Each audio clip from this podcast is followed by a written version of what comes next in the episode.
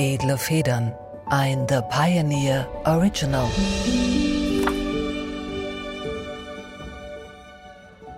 Liebe Zuhörerinnen und Zuhörer, mein Name ist Julie C. und ich begrüße Sie herzlich zur kostenfreien Version meines Podcasts Edle Federn vom 25. Februar 2024 mit Felix Lobrecht. Mit Felix habe ich über seinen Roman Sonne und Beton gesprochen. Alle Folgen meines Podcasts werden einen Monat nach Erscheinen überall dort hochgeladen, wo es Podcasts gibt. Die aktuellen Folgen finden Sie exklusiv auf thepioneer.de oder über den Link in den Show Notes. Edle Federn, der Literaturpodcast mit Julie C. Ein The Pioneer Original. Herzlich willkommen, liebe Zuhörerinnen und Zuhörer, zu einer neuen Folge von Edle Federn, dem Literaturpodcast von The Pioneer. Mein Name ist Julie C. und ich habe heute den Autor und Stand-up-Comedian Felix Lobrecht bei mir zu Gast. Felix Roman Sonne und Beton ist im März 2017 erschienen, wurde zum Bestseller, während der Podcast Gemischtes Hack von Felix Lobrecht gemeinsam mit Tommy Schmidt zum erfolgreichsten Podcast im deutschsprachigen Raum avancierte. Felix Comedy Shows füllen mittlerweile Arenen mit Tausenden von Zuschauern. Die Verfilmung von Sonne und Beton hat weit über eine Million Zuschauer in die Kinos geholt. Und Felix Porträt war, wenn ich richtig informiert bin, vor zwei Jahren schon mal auf dem Cover der New York Times. Was soll man dazu noch sagen, außer, lieber Felix, schön, dass du hier bist. Liebe Juli, vielen Dank. Könntest du dich einmal selber vorstellen, all denen da draußen, die dich noch nicht kennen? Äh, ja, so die ganzen Job- und Flex-Sachen hast du ja schon gesagt. Ähm, mhm. Mein Name ist Felix Lobrecht, ich bin 35 Jahre alt, komme aus und wohne in Berlin und ja, machst so die ganzen ganzen Sachen, die du so erzählt hast und ich habe nochmal angefangen zu studieren. Alles in einem ja ziemlich viel und Du hast ja irgendwie dir vorgenommen, dieses Jahr eigentlich weniger zu tun. Klappt das? Nee, es klappt überhaupt nicht. Das ist wahrscheinlich schlimmer denn je, oder? Ja, tatsächlich ist mhm. gerade wirklich mehr, mehr los als sonst. Vor allen Dingen, weil es so andere Sachen sind als sonst. Also sonst bin ich halt viel unterwegs auf Tour und so, aber das ist halt total meine Komfortzone. Mhm. Jetzt aber irgendwie dieses ganze letzte Jahr, das war so merkwürdig alles. Es hat angefangen mit, mit, mit Klapse und dann Kino und dann Tour und dann irgendwie Special aufzeichnen und dann irgendwie für Sonne und Beton den Film sind wir irgendwie um die halbe Welt gereist und haben dann irgendwelche Screenings mit dem Goethe-Institut gemacht. Dann weiß ich nicht, ey, jetzt, jetzt habe ich gerade auf einmal eine Fußballmannschaft. Was hast du eine Fußballmannschaft? Ich habe eine Fußballmannschaft. Es gibt so eine, so eine neue Liga, die sich gegründet heißt, die heißt Baller League. Und äh, die Grundidee davon ist quasi so Straßenfußball auf eine große Bühne zu bringen. Und äh, so als Kickstart für dieses Projekt werden die zwölf Teams, die es gibt, jeweils von zwei Wannabe-Promis geleitet. Und eins dieser Teams wird unter anderem von mir geleitet. Und das ist mit ein Grund, warum dieses äh, Jahr Pause ganz anders anfängt, als ich es geplant habe, nämlich damit, dass ich jetzt auf einmal noch Fußballmanager bin. Aber nicht Trainer. Also nee, zum Glück nicht. Okay. Ich spiele auch nicht. Aber ja. Aber du musst die promoten oder was? Also du musst jetzt Presse für die machen oder was ist die Idee? Ja, also so die offizielle Idee ist quasi, dass man einfach so so Ansprechpartner und Mentor und was auch immer für die, für die Jungs halt ist, die da mitspielen. Mhm. Wenn man ehrlich ist, sind die Leute einfach, da, also sind die Promis einfach da für Reichweite, damit das Projekt irgendwie gesehen wird, das ist ja auch völlig okay. Klar, ja. Und wenn ich sowas mache, dann mache ich es aber halt richtig, weil sonst würde ich es ja gar nicht machen. Und dadurch, dass ich es richtig mache, bin ich jetzt gerade erstmal einmal die Woche in Köln zu den Spieltagen jeweils. Ich war gestern auch da, bin heute Nacht noch gefahren. Und ja, das das alles irgendwie gerade so anders als gedacht. Ja, verzettelt, ne? Das ist irgendwie komisch, wenn man sich vornimmt, mal nichts zu tun, passiert echt immer das Gegenteil. Also es ist einfach. Ja, und es war halt auch echt irgendwie eine sehr kurzfristige, aber auch coole Sache. Und irgendwie hatte ich das Gefühl, also sonst sage ich eigentlich so, Sachen, die irgendwie das erste Mal so gemacht werden, meistens ab, weil ich mir immer erstmal gern an, lasse da erstmal andere Leute so ja, erstmal gucken, gucken so, ob es funktioniert. Aber bei der Sache hatte ich irgendwie wirklich Interesse dran, weil ich halt auch die erste Hälfte meines Lebens sehr viel mit Fußballspielen verbracht habe, größtenteils. Deswegen bin ich da jetzt irgendwie dabei und. Ja, und die Idee ist ja auch eigentlich super. Also Straßenfußball heißt, das sind Leute, die ja, sind halt nicht in Ligen oder Vereinen oder. Genau, es sind Jungs, die geil spielen können, aber die halt irgendwie nicht diesen glatten Weg, wie man in den Profifußball irgendwie kommt, äh, gehen können oder gegangen sind. So, also mhm. ich meine, wenn du Profifußballer werden willst, musst du wahrscheinlich so mit 11, 12 in irgendeinem Internat sein Ja. und irgendwie von morgens bis Sportschule. abends spielen und Ja. bla bla bla. Hast einen Spieleberater, wenn du zwölf bist Genau. und einen eigenen Physiotherapeuten mit 13 und so. Ja, und halt auch ganz viel davon muss man sich halt auch leisten können. Also ich als großer Bruder damals hätte mich nicht irgendwohin so weginvolvieren können, weil ich auch einfach Verpflichtung zu Hause gehabt hätte. Ja. Und ganz vielen Jungs geht es halt so, dass die diesen Weg gar nicht gehen können, auch wenn das Talent vielleicht da wäre. Und denen irgendwie so eine Alternativbühne zu bieten, finde ich, finde ich äh, eine coole, eine coole Sache, ja. Klappt's mit der Uni dann überhaupt? Also gehst du hin? Ich habe Wie oft warst du jetzt da in diesem Semester? Naja, ich, ich studiere wirklich aus Interesse gerade, so weil ich diesen Abschluss offensichtlich nicht brauche. Ich war Anfang des Semesters relativ regelmäßig da, wirklich dreimal die Woche irgendwie. Äh, Ich habe auch einen Schein gemacht dieses Semester tatsächlich. Gut. Ab dem Moment, wo ich den hatte, bin ich aber ganz ehrlich, bin ich da nicht mehr hingegangen, weil dann diese ganzen Sachen irgendwie so kamen. Dann war ich auf einmal in, in, in Manila und Das ist dann, also irgendwie auch schade so ein bisschen, oder? Also ich weiß nicht, so nochmal an die Uni zu gehen, finde ich, ist schon eigentlich totaler Luxus. Ist doch geil. Ja, es ist wirklich totaler Luxus und ich habe auch wirklich immer gerne studiert. Ja. Und ich dachte mir halt, ich habe meine Uni damals für Comedy abgebrochen und jetzt dachte ich halt, kann ich Comedy mal für die Uni abbrechen. Hm. Aber ja, dann kommen halt doch immer so 17 Sachen dazwischen. Aber ey, ich habe ja nicht den Druck, irgendein, ich, irgend, irgendwas fertig machen zu müssen. Ich kann hingehen, wenn es mich interessiert und probiere es regelmäßig zu machen. Und nochmal kurz aus Neugier noch dazu, ähm, ich meine, die kennen dich doch da alle, oder? Also jeder in so einem Seminar weiß ja, wer du bist. Kannst du da überhaupt ganz normal sitzen und da teilnehmen oder ist das irgendwie, musst du ständig Fotos machen und Naja, also ich glaube schon, dass mich die meisten kennen. Äh, Sozialwissenschaft an der Humboldt-Uni ist sehr links so und sehr linke Leute mögen mich in der Regel nicht. Was Ach, echt, ja? Ja, ja. Bist eine Hassfigur, oder? ja, nicht so eine richtige Hassfigur, aber halt schon einfach, ich bin halt auch einfach so ein, so ein weißes Männerarschloch wahrscheinlich. Na, okay. immerhin Unterschicht, oder? Ist das, Das- bist nicht nee, die das- klassische Klientel aber eigentlich. das, der- das, das weißt du doch, das interessiert doch die, Ja. die modernen Linken War überhaupt nicht. Ja, äh, nee, also viele kennen mich schon. Ich glaube, viele mögen mich auch nicht. Viele mögen mich aber auch. Das ist okay. Nach so ein paar Tagen oder nach so ein paar Wochen hat mich dann jeder mal gesehen. Ich glaube, dann war es kein Thema mehr, so dass es jetzt irgendwie so aufregend ist für die Leute. Was ich aber an mir selber beobachte, ist, dass ich sehr gehemmt bin, was zu sagen, Mhm, Das verstehe ich total. weil ich irgendwie das Gefühl habe, wenn ich mich jetzt melde, muss es auch richtig sein. Ja, und außerdem läufst du doch auch Gefahr, dass einer unterm Tisch irgendwas mitlaufen lässt, oder? Das könnte doch auch passieren. Ja, ich will es den Leuten jetzt nicht unterstellen, aber also mir geht es primär einfach darum, so, dass ich irgendwie, irgendwie das Gefühl habe, erstmal bin ich älter als die meisten da, so ich bin jetzt 35 so und die meisten da sind halt Anfang 20. Aber vor allen Dingen irgendwie dadurch, dass man mich kennt, muss irgendwie richtig sein. Ich weiß, das ist ein ganz komischer Gedanke, obwohl ich ja offensichtlich da bin, um was zu lernen, aber, ja, aber trotzdem, man du will weißt, was ich meine? Natürlich, man will irgendwie ganze Sätze sprechen und keinen totalen Senf erzählen, ist ja Mhm. völlig klar. Und ich komme mir halt irgendwie so peinlich vor, wenn ich so dieses so Akademiker-Deutsch irgendwie da, also ich, ich kann das nicht und ich mag das auch nicht, das so zu sprechen. Das ist ein bisschen komisch alles. ja. Mhm. Ja, kann ich mir vorstellen. Na gut, wir sprechen jetzt mal ähm, Akademiker Deutsch über deinen Roman. Stark. Stark. Er ist schon eine Weile her. Ich hoffe, du kannst dich noch rudimentär erinnern, was da so Ey, ich bin so drin wie nie in der Geschichte, ja. über also, den Film, ne? Also, also durch, durch das Drehbuchschreiben habe ich mich nochmal ganz neu in das alles so reindenken müssen, weil beim Drehbuchschreiben Fragen aufgekommen sind, die ich mir im Roman nicht stellen musste. das finde ich total spannend. Das ähm, reden wir gleich nochmal gleich ausführlich. drüber. Genau. Aber wir müssen einmal kurz erzählen, worum es da, ja, und auch einfach mal erzählen, worum es in dem Buch geht, weil wir nicht davon ausgehen können, dass das alle gelesen haben. Also willst du das jetzt machen oder soll ich was sagen? Ich kann das gerne machen, ja. Also, ja, dann erzähl doch mal, worum es äh, geht. Mein, mein Buch heißt Sonne und Beton, spielt äh, Anfang der 2000er Jahre in Berlin, in meiner Heimat in Neukölln. Äh, in der Gropiusstadt ist eine Hochhaussiedlung am Stadtrand. Und im Wesentlichen geht es um das Leben von vier Jungs, die da einfach so wohnen und einfach diese, ihre, ihre, ihren Sommer bestreiten und alles, was da so dranhängt. Also es gibt jetzt nicht den einen großen Plot.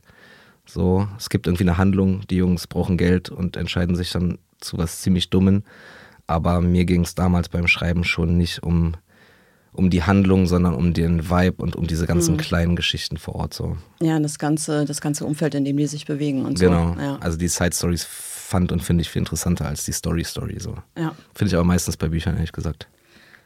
Ja, das stimmt. Also, und das finde ich auch das Geile an deinem Buch, dass man eigentlich schon fast ab der ersten Seite die ganzen Leute, die da vorkommen, so dermaßen klar vor Augen hat. Also ja, das war für mich wirklich ja, cool. so ein, kommt auch über die Sprache, weil du ja wirklich ähm, die auch so reden lässt, wie man auf der Straße spricht. Mhm. Ist es wirklich, also ist es eine Kunstsprache gewesen oder hast du das Gefühl gehabt, du transkribierst eigentlich was? Nee, das war schon wirklich authentisch. Echt, ne? Das also, war schon echte Neukölln-Sprache, mhm, ja. ja. Äh, es ist sehr, sehr verbal geschrieben so. Ich kann irgendwie, also wenn ich so Dialoge schreibe, dann sage ich die Sachen wirklich so. Also ich, ich sage die quasi, was ich, ich, ich probiere den Inhalt rüberzubringen, sage das laut und dann habe ich es halt wirklich eins zu eins so aufgeschrieben was beim Lesen teilweise wirklich befremdlich aussieht, wenn er einfach so dicker, ja, Dings, nein, er macht so. Also es ist halt, naja, klar, liest sich halt voll komisch. Sprache. Ja, aber es geht. Also es entwickelt so einen eigenen Sound. Also das rappt dann irgendwann so ein bisschen es, nach einer Weile. Es folgt tatsächlich mhm. auch einem Schema so. Ich glaube, man kommt da irgendwann auch dahinter. Aber ja, das war so eine Entweder-Oder-Sache. So, ich dachte mir so, entweder ich muss es halt wirklich konsequent so eklig, also komplett eklig machen oder halt ganz glatt, aber so ein bisschen einfach so Hochdeutsch und dann am Ende irgendwie Hurensohn, das funktioniert nee, nicht. Nee, das geht gar nicht. Das ist dann ja auch so ein bisschen. Ja, das war, das, das, also ich, in meinen Augen nichts sorgt mehr für Authentizität als Sprache, gut getroffene Dialoge. Ja. Und deshalb lag da auch sehr viel Fokus drauf. Ja, das bringt die Figuren halt wirklich zum Leben, sofort, ja. ohne dass du viel über die sagen musst. Also ja, man kennt die sofort, man fühlt die sofort, so, mhm. weil sie einfach selber so wahnsinnig echt reden. Wie hat denn das angefangen mit der Schreiberei? Also wie bist du überhaupt dazu gekommen zu sagen, du schreibst jetzt ein ganzes Buch oder war das ursprünglich eigentlich nur als eine kleine Szene, die dann immer länger wurde und die dann irgendwie gewuchert ist oder so? Oder hast du wirklich den Plan, ich setze mich jetzt hin, ich schreibe über Neukölln? Nee, gar nicht.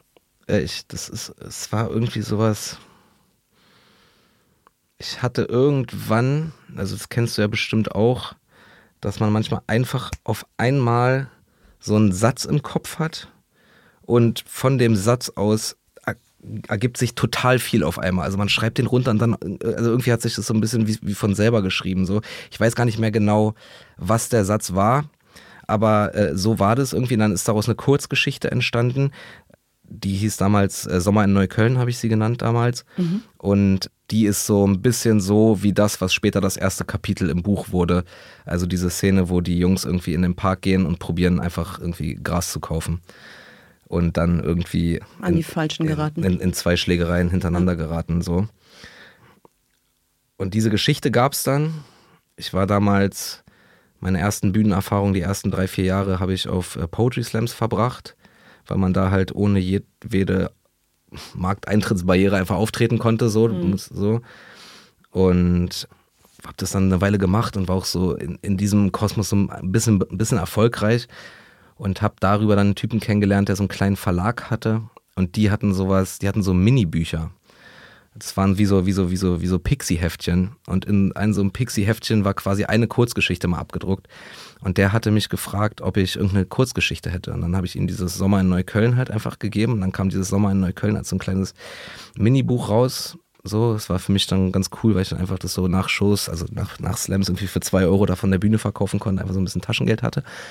Aber dieses, diese Kurzgeschichte ist irgendwann über irgendeinen Umweg meinem äh, späteren und auch heute noch Literaturagenten Thomas Hölzel in die Hände gefallen, der das gelesen hat, der es total geil fand, der mich dann irgendwie kontaktiert hat. Und dann haben wir uns, ich war total aufgeregt so und dann haben wir uns getroffen und gequatscht und dann meinte er so, ey, hast du nicht Bock, irgendwie so ein, so ein, so ein ganzes Buch zu schreiben? Und äh, ich hatte keine Idee, was ich weiter erzählen will, wusste aber, dass ich halt zu diesem Thema noch ein unendliches Repertoire an Geschichten rumliegen habe, mhm. weil das ja auch ein Stück weit mein Leben alles ist. Und habe dann halt einfach große Fresse gehabt und gesagt, ja, safe, Alter, ich schreibe ein Buch. Und dann meinte er, okay, dann brauche ich ein Exposé. Und dann habe ich einfach so oh irgendwas so ihm runtergehackt, drei Seiten. Mhm. Ihm das, das ging total schnell. Wir haben uns getroffen Baba, willst du es machen? Ja, mache ich. Nächsten Tag ein Exposé geschrieben, irgendwas, einfach so irgendein Quatsch. Hab ihm das äh, abends zugeschickt, er hat's, er hat's gelesen, fand's geil, hat es dann äh, bei seiner ähm, Eggers heißt die Agentur. Auf dieser Agentur. bin ich auch. Ach, witzig, mhm. ja, genau. Ja, das wusste hat's, ich gar nicht. Ja, ja. Hat es bei der Agenturseite hochgeladen Und äh, dann haben sich auf einmal so, jeder Großverlag hat sich irgendwie gemeldet und wollte Nein. diese Geschichte haben. Ernsthaft? Es ging so schnell, Rowold? Äh, Ulstein, bla, alle wollten diese Geschichte haben. Das hätte ich ehrlich gesagt nicht erwartet. Ich Ja, hätte ich- gedacht, dass sie voll fremdeln mit der. Ja, ja, ja. Ich weiß, ich Mhm. weiß auch nicht, wo, also das, das war total crazy. Dann hatten wir auf einmal so, also zwischen erstes Treffen mit Thomas und ich habe vier äh, Dealvorschläge von Großverlagen. Es ist wirklich eine Woche vergangen. Und äh, dann habe ich äh, Das da, ist echt ungewöhnlich. Das ist ne? komplett also ungewöhnlich. vor jedem Verlag steht sozusagen eine virtuelle Schlange von 20.000 Leuten mit einem Manuskript in einer Ja, ja, Plastiktüte, safe. die da alle rein Ja, ja, wollen. Also das ist echt irre. Das, das, ich, ich, also ich wusste auch, dass es nicht normal ist, aber habe es in dem Moment einfach nicht hinterfragt und angenommen. Da habe ich halt äh, mich für Ulstein entschieden, weil äh, die Lektorin Ulrike Stenglin, die war mir sehr sympathisch, so mit der bin ich auch immer noch befreundet. Und dann habe ich diesen Vertrag unterschrieben für 40.000 Und dann musstest du das Buch und dann schreiben. musste ich das Buch schreiben. Und dann habe ich das Buch geschrieben und seitdem bin ich Autor. Also das war, ja, ist ja echt witzig. das war nicht geplant, ja. Okay. Und warum überhaupt dann, als das Angebot oder die Idee aufkam, macht er doch ein Buch draus? Warum hat dich das überhaupt so angefixt? Also was war, also hast du Lust, länger mal was zu schreiben oder ging es einfach darum, um so eine Tür, die jetzt aufgemacht wird, einfach durchzumarschieren? Also zu der Zeit war ich auch noch wirklich sehr, sehr, sehr, sehr, sehr, sehr broke. Und ich habe halt in diesem Poetry Slam Kosmos gab es immer mal hier und da irgendjemanden, der so bei irgendeinem, bei irgendeinem großen Verlag ein Buch rausbringen konnte. Mhm. Und da habe ich halt immer gehört, die haben, oh, der hat so 10.000 Euro bekommen und so. Ich wollte die Kohle haben, einfach, Mhm. Ja, hatte einfach Bock klar. auf das Geld. Und irgendwie als, als Kind hatte ich schon, ich wollte schon immer reich und berühmt werden. Ich wusste nicht womit, aber das war immer so mein Ding. Und ich Ja, hatte hat sich auch geklappt. So gut. ja. Und äh, ich hatte so als Kind irgendwie immer so, äh, wollte ich irgendwie immer gerne ein Buch schreiben, ja. Und dann, das, das kam dann so alles zusammen irgendwie. Es hat Hast du irgendwie, als Kind mal ein Buch geschrieben, dann so selbst zusammengeheftet mit so Nee, ich habe Tackern ich, ich oder hab so? tatsächlich so ein paar Geschichten geschrieben. Ich habe die leider nicht mehr gefunden. Die müssten eigentlich noch irgendwo bei meinem Vater da in der Wohnung rumhängen. Aber ich habe gern geschrieben, aber nie so ein richtiges Buch. Ich habe einmal, das war ganz witzig, äh, so eine Geschichte geschrieben. Und, und dann so, so geschrieben und äh, geil. Da war ich so vielleicht so zwölf oder 13 oder sowas. Und dann gab es irgendwie so einen Punkt, wo ich, ich glaube, die, ich glaub, die Story war, dass irgendein Junge Mit zwölf Jahren. mit zwölf Jahren lesen wollte und sein Vater wollte ihn aber nur Kochbücher lesen lassen. Ich weiß nicht warum. Das war die Geschichte. Und dann war er, ist er so weggerannt und dann war er irgendwo, wo so eine, ich weiß, da war eine Badewanne. Und dann hat er aus der Badewanne den Stöpsel gezogen. Und dann wurde er, dann war er so ein Strudel und dann wurde er in diesen Strudel reingezogen. Und dann weiß ich noch ganz genau, und der, dann war der letzte Satz in meinem Text, und da unten war. Und dann ist mir nicht eingefallen, was da unten war. Zu Ende. Und dann war die Geschichte vorbei. Das, das, war meine Autorenkarriere bis. Okay, Bis hätte ich jetzt 2015, nicht ja. unbedingt vorausgesagt, dass da so viel draus wird. Naja, ich auch nicht. Nee, klingt irgendwie mehr wie so ein Traum nach zu viel Alkohol oder sowas. Naja, das, ist wirklich sehr ja, ärger. sehr, sehr süß, sehr süß. Okay, jetzt ähm, machen Ich wir weiß es mal. übrigens auch immer noch nicht. Also ich habe auch wirklich oft du drüber weißt immer noch nachgedacht. nicht, was unter diesem Stöpsel ist. ja, genau. Also ich dachte mir so, okay, jetzt könnte mir mittlerweile mal was Cooles einfallen. Mir fällt immer noch nichts ein, ehrlich gesagt. Ja, es fällt, fällt einmal so der Standard ein, irgendwie so, weiß ich nicht, so eine andere Welt. Ja, genau. Und Das, halt ich auch. Das- aber das fand ich als so Kind schon Alice kacke. im Wunderland Ja, ja, ja. mäßig oder so. Naja, das war Naja, war in Wahrheit sind da so schleimige Batzen aus so alten Haaren mit Ja, dieser. Wir machen ein kurzes ähm, Lesestück aus Sonne und Beton, damit alle den Sound einmal kosten können. Und zwar sind es die ersten Seiten des Romans. Wir lernen die Hauptfigur Lukas kennen und äh, senden hier herzlichen Dank an Fez Entertainment oder heißen die Fies? Die heißen Fez, oder? Fez, ja. Ja, okay, Gott. Ich habe kurz drüber nachgedacht. Mit Dank für die Erlaubnis, dass wir aus dem Hörbuch die Auszüge verwenden dürfen.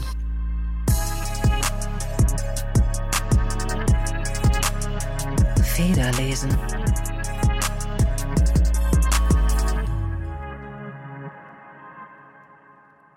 Mann, ist dein Ernst? Lass mich doch mal rein jetzt, Alter.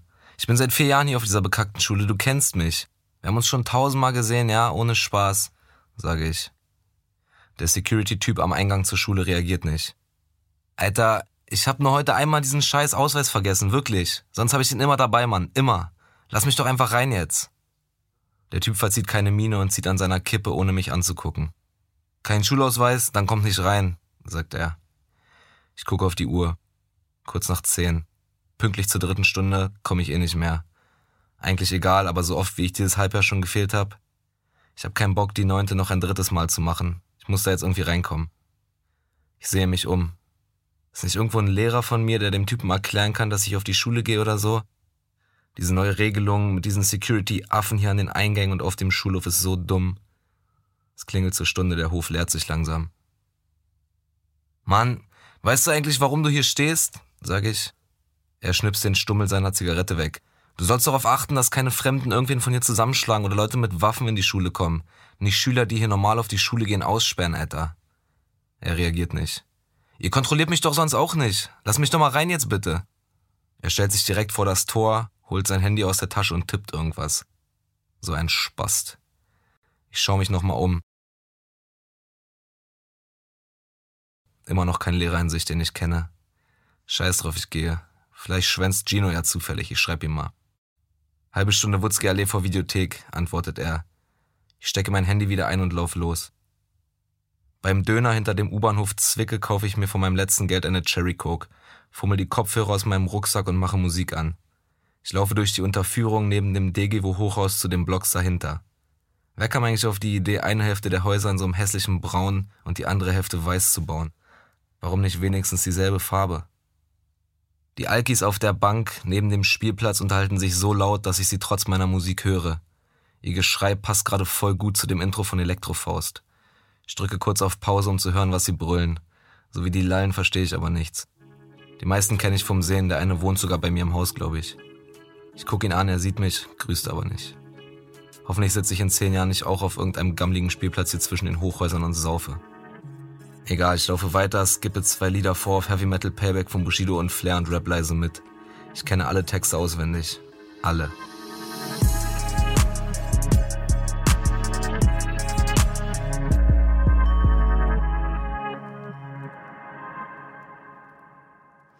Das waren die ersten Seiten aus Sonne und Beton. Und jetzt haben wir ja schon gehört, dass irgendwie auf diese erste Leseprobe, auf das erste Kapitel irgendwie die halbe Verlagswelt geflogen ist wie Fliegen auf die Scheiße. Wie war das denn dann nach Erscheinen? Also haben die Feuilletons eigentlich genauso reagiert? Also ich habe nicht nachgeguckt, ich weiß es wirklich nicht. Wurdest du als neuer Star am Literaturhimmel über den Klee gelobt oder haben sie sich ignoriert? Oder, also weil ich frage deswegen, weil das ist ja schon so ein bisschen artfremd. Also so mhm. in der deutschen Literatur sind irgendwie Bücher, wo sozusagen die Straße spricht, eher die Ausnahme, würde ich sagen. Ja. Und die meisten Autoren haben mindestens zwei Studiengänge abgeschlossen, kommen ja. aus irgendeinem akademischen Hintergrund. Die Eltern sind auch schon Germanisten gewesen. Ja, safe. Ja. Ich glaube, dass das Buch so pressemäßig größtenteils tatsächlich ganz gut besprochen wurde. Ich habe auch sehr viele Interviews gegeben damals irgendwie.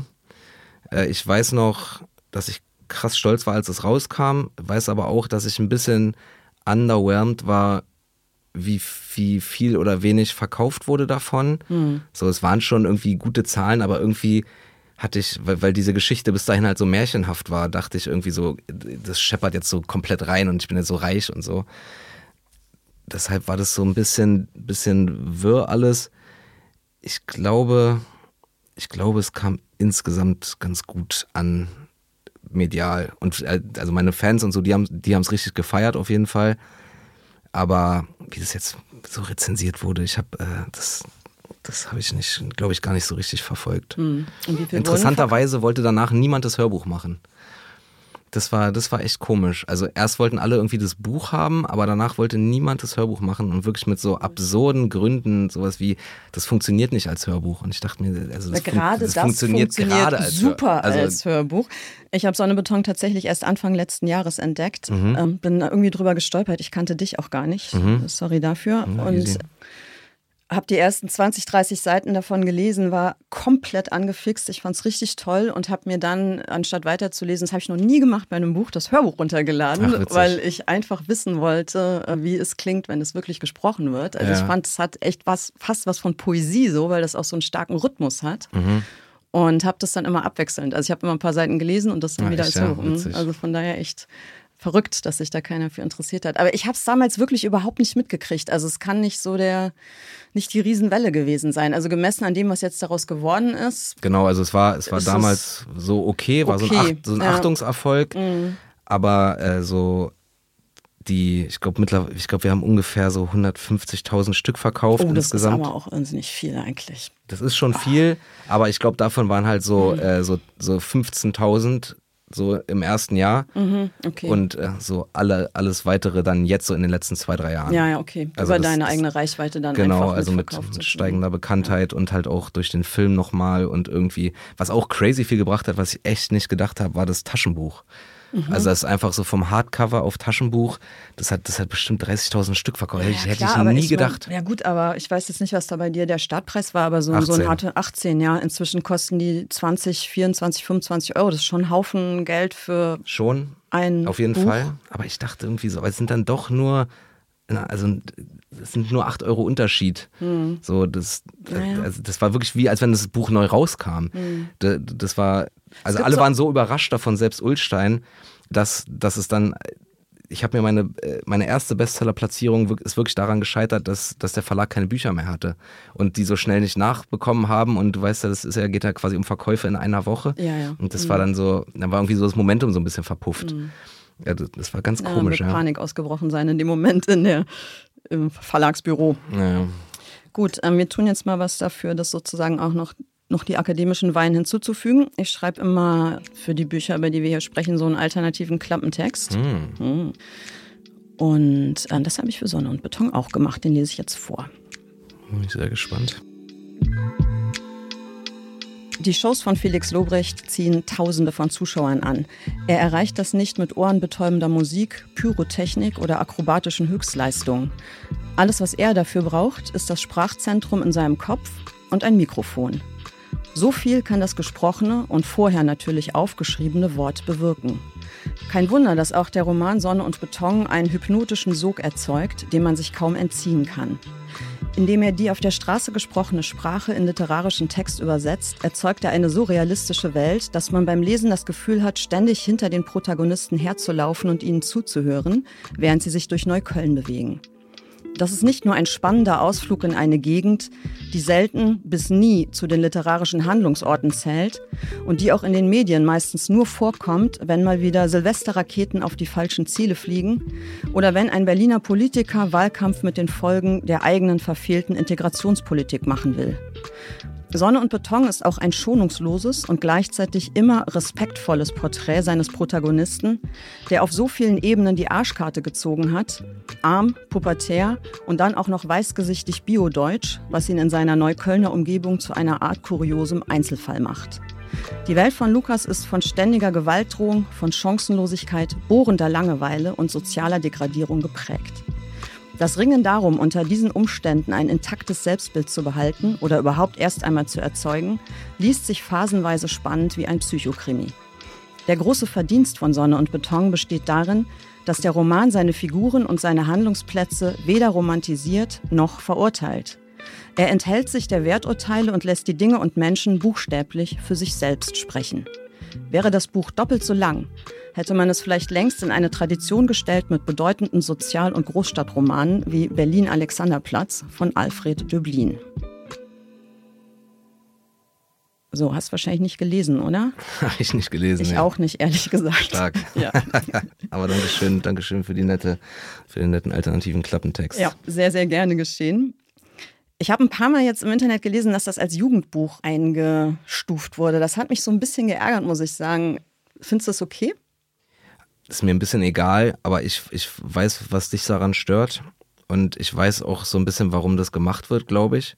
Weil das, das ist ein komischer, das ist so ein bisschen so ein Versuch, das so klein zu halten. So, ich weiß nicht genau warum, aber also deshalb, deshalb ist es so. Deswegen ärgert es einen, Da- weil man das ja, spürt, oder? Genau, ist, aber andererseits ähm, weiß ich auch, dass Sonne und Beton jetzt nicht Standard, aber schon sehr verbreitet als Schullektüre ist mittlerweile. Und in allen Schulformen, also sowohl irgendwie Haupt-, Real-, Gymnasium, Ah, das ist ja schön zu hören. ja, teilweise, teilweise auch wirklich Abi-Prüfungsstoff ist. Es gibt in der Uni Seminare, äh, wo das Buch gelesen wird und so. Also, äh, das, das, und es gibt so viele Leute, die es gelesen haben und denen es irgendwie was bedeutet, so. Da ist mir dieses Jugend, Jugendbuch-Label ein bisschen egal. Aber ich finde es ich find's ein bisschen respektlos auf eine Art. Aber es Und zwar beiden gegenüber. Also sowohl dem Buch gegenüber als auch den jungen Leuten gegenüber, oder? Ja, Die ja. dann so. Ah, Ja, ja. Okay, egal. Ähm, wie war denn das beim Schreiben? Du schreibst ja normalerweise Texte für die Bühne. Ich schreibe halt normalerweise nicht. Aber du schreibst doch für die Bühne. Du musst doch die Texte, die in deinen Shows vorkommen, die werden, du wirst die doch vorher Nee, nee. akribisch Also ausarbeiten. auf jeden Fall, aber Ja. die sind nie physisch runtergeschrieben. Das sind immer nur so Stichpunkte, die ich habe, die ich dann, ähm, also ich gehe quasi mit einer Idee auf, auf, auf kleine Shows, auf Open Mics, so, also auf kleine Comedy-Bühnen und äh, teste die Sachen. Ich quatsch einfach, ich habe so eine Idee, was ich sagen will und quatsch so ein bisschen drauf los und guck so, was passiert, was funktioniert, was funktioniert nicht. Und die Sachen, die funktionieren, die erzähle ich dann bei der nächsten Show wieder und überlege mir bis dahin noch, da könnte man auch das sagen, da könnte man das machen, da das. Ach so läuft das echt. Und äh, am Ende sind es so, es ist also ein Programm von mir sind am Ende 20 Stichpunkte, aber es gibt keinen Text, wo das geschrieben steht, weil ich diese, also Stand-up lebt in meinen Augen sehr davon, dass es sich so anfühlt wie irgendwas, was man gerade einfach erzählt bekommt. Und man kriegt Sachen nicht so gut authentisch geschrieben, dass sie sich anhören wie einfach gerade erzählt. Das kriegt man nur hin, wenn man es halt wirklich einfach gerade so erzählt. Und dann über die Häufigkeit, die man es erzählt, findet man dann so einen Weg, wie man es dann plus minus erzählt man es immer gleich. ja. Aber dadurch, dass man äh, das nie aufgeschrieben hat, ist es irgendwie äh, was, was, was Dynamischeres so. Und das Echte an der Sprache. Ich habe irgendwie gedacht, dass gerade, dass es so klingt, als wäre es spontan ganz viel Vorarbeit. Also, dass du sozusagen 25 Textfassungen davon Nee, nee, machst, bis es so klingt, als Also wäre es gibt auch nicht. Comedians, die arbeiten so, aber ich, ich kann das, ich kann das nicht. Ich bin da, bin da nicht witzig. Ich kann das irgendwie, ich habe Ideen und mit denen gehe ich auf, auf die Bühne und teste sie. Und dann äh, mache ich meistens entweder eine Audioaufnahme oder film das. Und dann kann ich das halt später irgendwie mir anhören, so wie habe ich denn das da gesagt. Und also so. Aber das heißt, es gibt gar nicht die Situation, dass du zu Hause an irgendeinem Schreibtisch sitzt mit irgendeinem Laptop oder irgendwas und tatsächlich konzentriert jetzt ein paar Stunden Überhaupt nicht dich leider. an so einer Idee abarbeitest irgendwie. ich habe immer mal wieder so einen Anflug, wo mir irgendwas so einfällt, was, aber das wenn, sind dann eher so, äh, äh, äh, ja, so buchmäßige Texte. Aber so, dass ich so comedymäßig einfach irgendwas runtertippe, das gibt's nicht. Ne. Und für einen Roman war es aber ja nun Da war erforderlich. es so. Ja, da, da war es so. Ja. Also du hast ja schon gesagt, dass du es zum Teil auch laut vor dich hingesprochen hast. Also erst geredet und dann Mhm. Genau. dich selber mitstenografiert Ja, sozusagen genau, irgendwie. ja. Aber es war ja schon dann so eine konzentriertere oder irgendwie, also man, also ich finde halt beim Schreiben oder für mich lebt das Schreiben oder das, was mir daran auch so, also mindestens Spaß macht, was ich daran wirklich toll finde, ist dieses komplette Abtauchen, Ja, ja. was fast so was Meditatives bekommt. Also dass man so das ist fast gruselig, finde Fast, ich. Genau, also dass man nicht, nicht wie wenn man betrunken wäre, das ist es ja nicht, aber man hebt sich so gleichzeitig von sich selber ab und geht aber auch gleichzeitig total tief in sich selber rein. Also es ist so eine komische Zwischenstufe ja. zwischen bewusst und unbewusst. Genau. Und dann scheint der Text sich so von selbst zu erzählen, als ob man auswendig Klavier spielen würde oder so. Und die Finger machen das so von selber alles. Ja, ja, voll. Und das ist doch dieses, also das, Das- ist schon was, was du dann auch erlebt hast beim, Auf jeden beim Fall. Roman. Also ich habe das Buch äh, in einem über einen Zeitraum von insgesamt, glaube ich, einem Jahr geschrieben, aber wirklich, äh, ich habe so die ersten zwei, drei Kapitel so, so, weiß nicht, in drei Monaten geschrieben, da habe ich es ganz lange liegen lassen und einfach irgendwie ist so in meinem Kopf ist es so, so gewachsen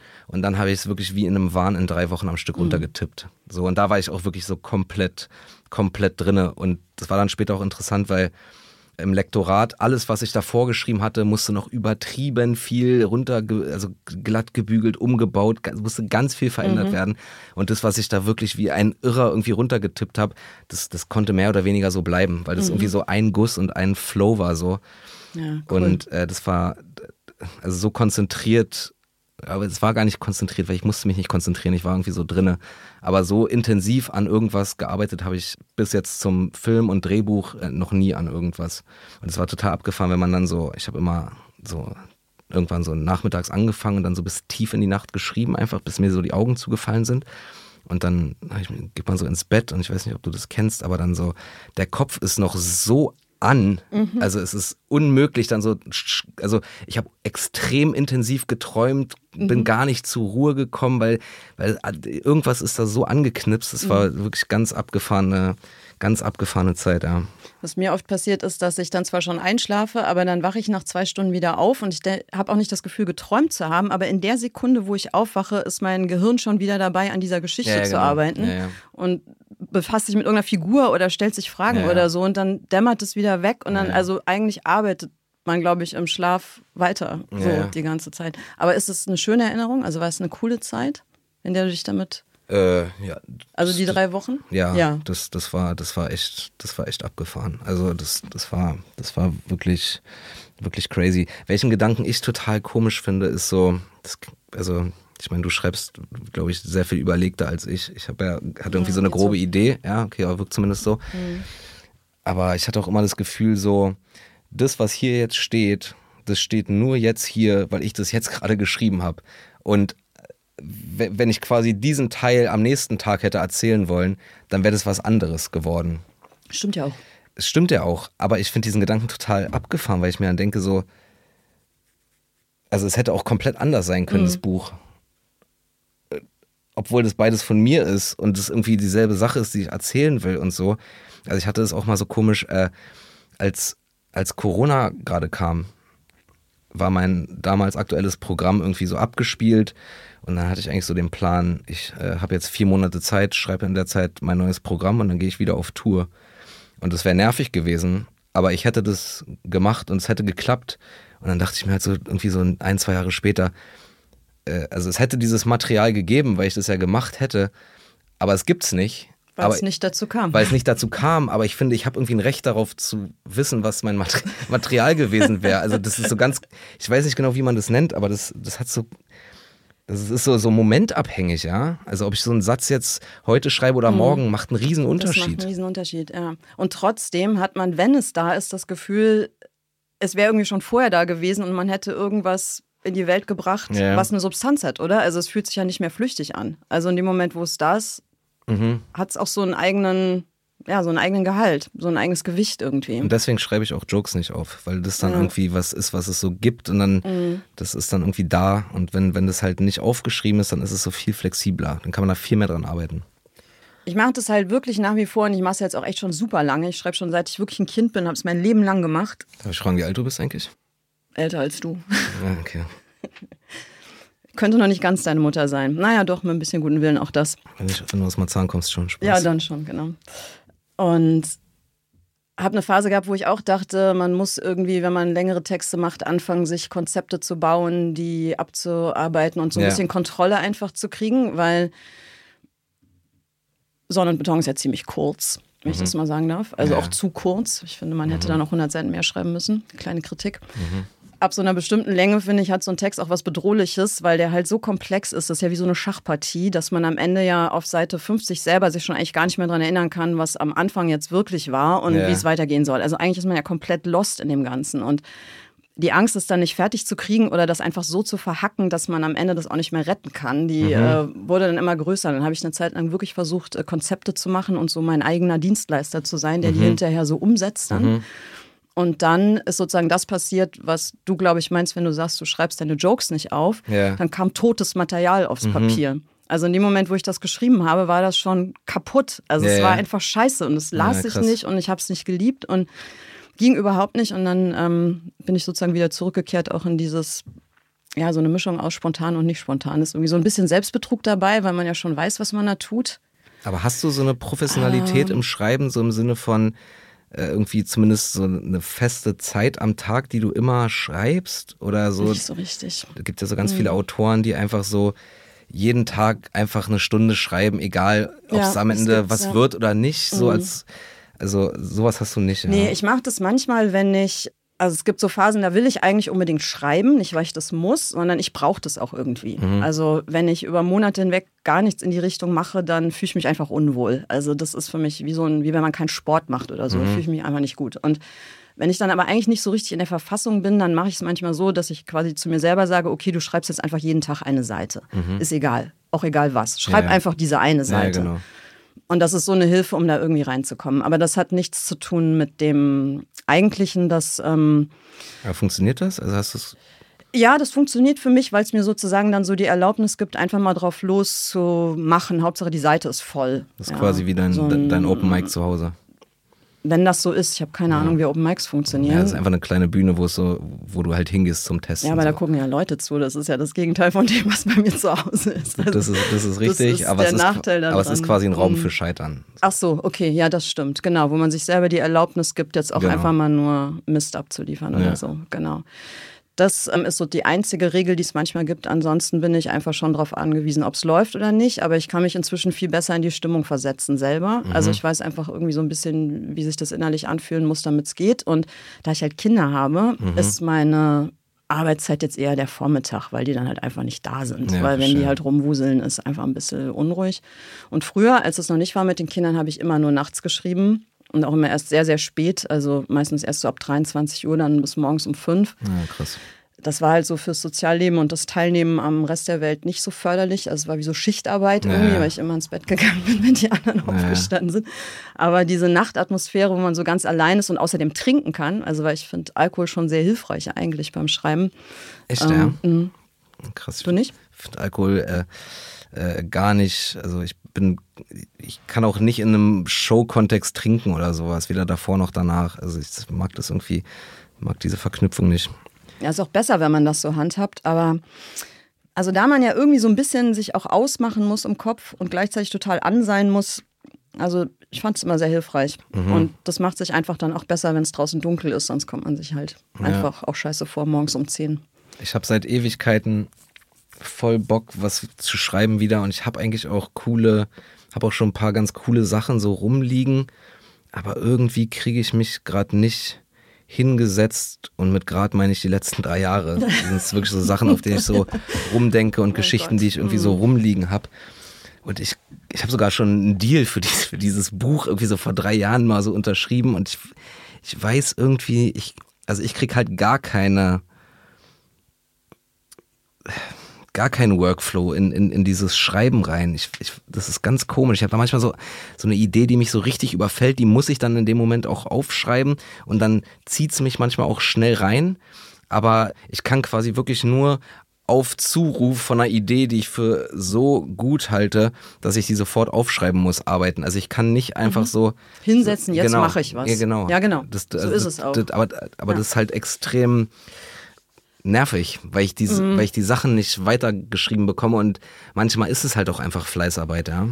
Das stimmt schon. Also ich habe nicht das gefunden, was du sagst, irgendwie, dass du dich in dieses Gefühl bringen kannst. Ja. So, ich habe, das, das habe ich wirklich gar nicht. Ja. Ja, das kann ich verstehen. Aber kennst du das nicht, dass wenn man dann, also als du Sonne und Beton geschrieben hast, hast du da, wenn du dich hingesetzt hast, die Seite, die du davor geschrieben hast, nochmal gelesen oder hast du dann ich einfach immer, immer so, direkt weiter? Ich habe mich immer so ein bisschen reingelesen. Reingelesen. Wieder. Und dann ist es doch oft so, dass wenn man dann nochmal kurz zurückliest, sozusagen die Idee da auch schon ist. Also dass man da wieder anknüpfen kann ja, ja. bei dem. Und dass ja, dann der Funke auch so, anspringt und dann setze ich das sofort. Dass quasi also, das bloße sich wieder dran setzen einen wieder anknipst, wenn man so ein genau, bisschen Genau, also sich einfach erlauben, so sich darauf einzulassen und dass die Maschine wieder anspringt. Und natürlich geht es nicht jeden Tag und dann gibt es Frust so, aber reicht ja, wenn es jeden zweiten Tag funktioniert. Ich habe halt so. halt irgendwie das Gefühl, dass ich irgendwie kommt mir das alles so. Also ich weiß schon, dass ich irgendwie so Sachen schreiben kann, die, die unterhaltsam sind oder die irgendwie so, so, ich, so coole Szenen fallen mir ein und es, es, ich krieg das dann auch so runtergeschrieben, dass ich das irgendwie cool finde und so. Aber ich bin irgendwie voll schlecht in so Geschichten mir überlegen. Also ich weiß so irgendwie plotmäßig richtig. Ja, so irgendein so Rahmen, der so Sachen so zusammenhält. Weißt du, wie ich meine? Also mhm. ja klar. Ich, das ist wirklich ganz, also das fällt mir extrem schwer, weil in dem Moment, wo ich weiß, was ich sagen will, kann ich es wirklich runterhacken. Mhm. Aber wenn ich nicht genau weiß, was ich sagen will, dann, dann, kommt halt wirklich gar nichts. Also das ist, das ist ganz komisch. Ja, vielleicht wärst du doch ein Konzepttyp am Ende. Also nicht so ein kleinteiliges Konzept, wo man immer schon morgens weiß, heute schreibe ich, äh, da geht Max zur Wurstbude und kauft sich eine Wurst oder so, sondern aber so einen groben Rahmen. Also dass man ja. einfach weiß, ich schreibe irgendwie, keine Ahnung, so eine Anekdotensammlung. Also, dass man so in etwa weiß, was man da macht und das ja, dann so füllen kann. Ja, also ich habe, äh, ich, ich lese sehr wenig, ehrlicherweise. Wenn ich lese, mache ich es total gerne, aber auch da, ich komme irgendwie nicht, so dann kickt mein ADHS, so ich kann einfach nicht, kann selten still sitzen so. Ja, ist aber auch, das ist auch ein bisschen jobbedingt, oder? Das kommt ja auch noch dazu. Wahrscheinlich, ja. Man hat ja irgendwie mal so. Aber jedenfalls, ich habe äh, ein, eins der wenigen Bücher, die ich zuletzt gelesen habe, war von Benedikt Welz, Die Wahrheit über das Lügen. Mhm. Weil mein Agent Thomas mir das geschenkt hat, weil der auch bei Eggers ist, glaube ich, Benedikt Mhm, Welz. ja. Und ich habe es dann einfach gelesen und es waren so, es sind so 10 oder 15 so Kurzgeschichten. Mhm.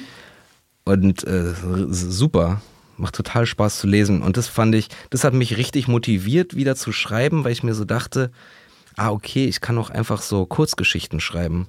Und das ist trotzdem irgendwie cool, weil äh, da gibt's auch nicht die eine große Story. Da gibt's so, jede Geschichte funktioniert so für sich. Sind so irgendwas zwischen 5 und 30 Seiten so pro Geschichte. Das, äh, das hat mich nochmal so neu angeknipst und dann hatte ich auch gleich so ein paar Ideen. Aber dann irgendwie, ich krieg mich gerade nicht so ange, angezündet irgendwie bei dem, bei dem Thema, ja. Ja, und zwingen kann man sich, glaube ich, nicht. Das macht, glaube ich, keinen Sinn. Also entweder Ja. es zieht einen da auch hin oder nicht. Also Aber man hat dann auf eine komische Art und Weise auch so FOMO, weil man ja, also Fear of Missing Out Dankeschön. für die älteren die- Zuhörerinnen, äh, weil, wie wir vorhin gesagt haben, so, wenn, wenn man jetzt was schreibt, das, das gibt's dann nur jetzt und also quasi jeden Tag, den ich nicht geschrieben habe, gibt's das, was ich da geschrieben hätte, nicht mehr. Ja, ja, ja, ja gut. Ich meine, Ja klar, so kann, man sich, sich, so kann man sich auch behindert denken. wollte so, gerade sagen, also wenn du damit loslegst, Ja, dann ja. Ähm, musst du sozusagen jeden einzelnen Gedanken, den du hast, irgendwie dingfest machen, weil sonst kommt der nie wieder. Also das, ja, aber ich verstehe natürlich trotzdem. Außerdem hast du ja offensichtlich was zu erzählen. Ich meine, das ist ja der Punkt, oder? Weil der Ja, nee, einzige äh, Grund, was schreiben zu wollen, ist doch auch was zu erzählen zu haben, weil du hast es ja nicht sonst wie nötig. Also inzwischen, ne? Also niemand zwingt dich doch, das zu machen. Genau, aber was mich total einschüchtert, ist, dass es mir alles, was ich so als, also deswegen fällt mir auch Plotten so schwer, also eine, eine große Geschichte mir zu überlegen. Mir kommt das alles extrem banal vor, immer so. Ich denke mir so, jeder kluge Gedanke so, also ich habe irgendwie das, ich habe so das Gefühl, ich, ich kann nicht mehr anbieten als so, so coole kleine Szenen und Beobachtungen oder so Perspektiven, die, die vielleicht andere Leute einfach so nicht kennen, aber irgendwie sowas wirklich Neues an den Table bringen. Also ir- irgendwie habe ich das nicht und deshalb bin ich so, so eingeschüchtert, weil ich das Gefühl habe, das ist so banal alles so. Also ja, okay, was willst du jetzt erzählen? Wie eine, eine Geschichte wie wie äh, was geklaut wurde oder was. Ja, also, also weißt du, so- Wow, aber ich meine, man kann wirklich die größten Werke der Weltliteratur, wenn du die in drei Sätzen zusammenfasst, klingt das so scheiße. Ja, ja, ich weiß. Also das ist wirklich Ja, ja. bei allem so. Und ich meine, es aber gibt kennst du so das nicht, dass eins ist so, also ich meine, du bist ja noch deutlich intellektueller unterwegs als ich. Ja, das ist aber nicht der Punkt, glaube ich, dabei. Ich weiß es nicht. Mir fällt es auch total schwer.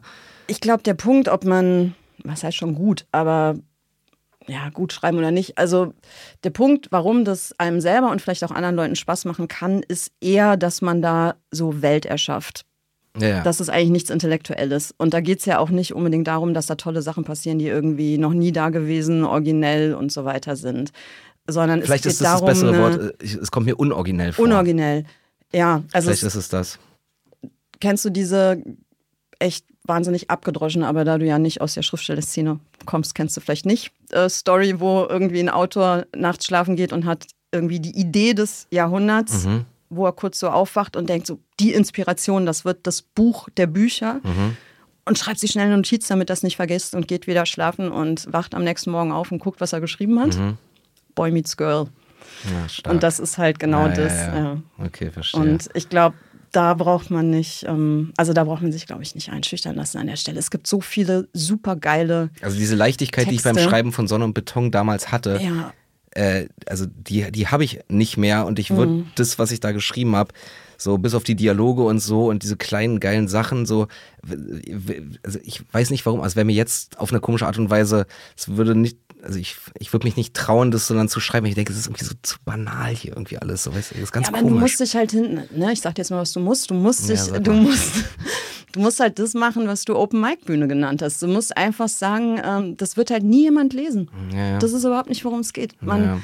Man fantasiert einfach drauf los und das Coole ist einfach zu erleben, wie der Funke zündet, wie er das nächste Hölzchen ansteckt, wie das Feuer irgendwie größer wird und irgendwann ist das so ein Feuer oder halt nicht. Ja. Und wegschmeißen kannst du es halt immer noch. Ne? Das geht ja immer. Was halt ein krasser Unterschied ist zwischen unseren beiden Hauptjobs. So, also ich würde mal sagen, dein Hauptjob ist Autorin, mein Hauptjob ist Comedian.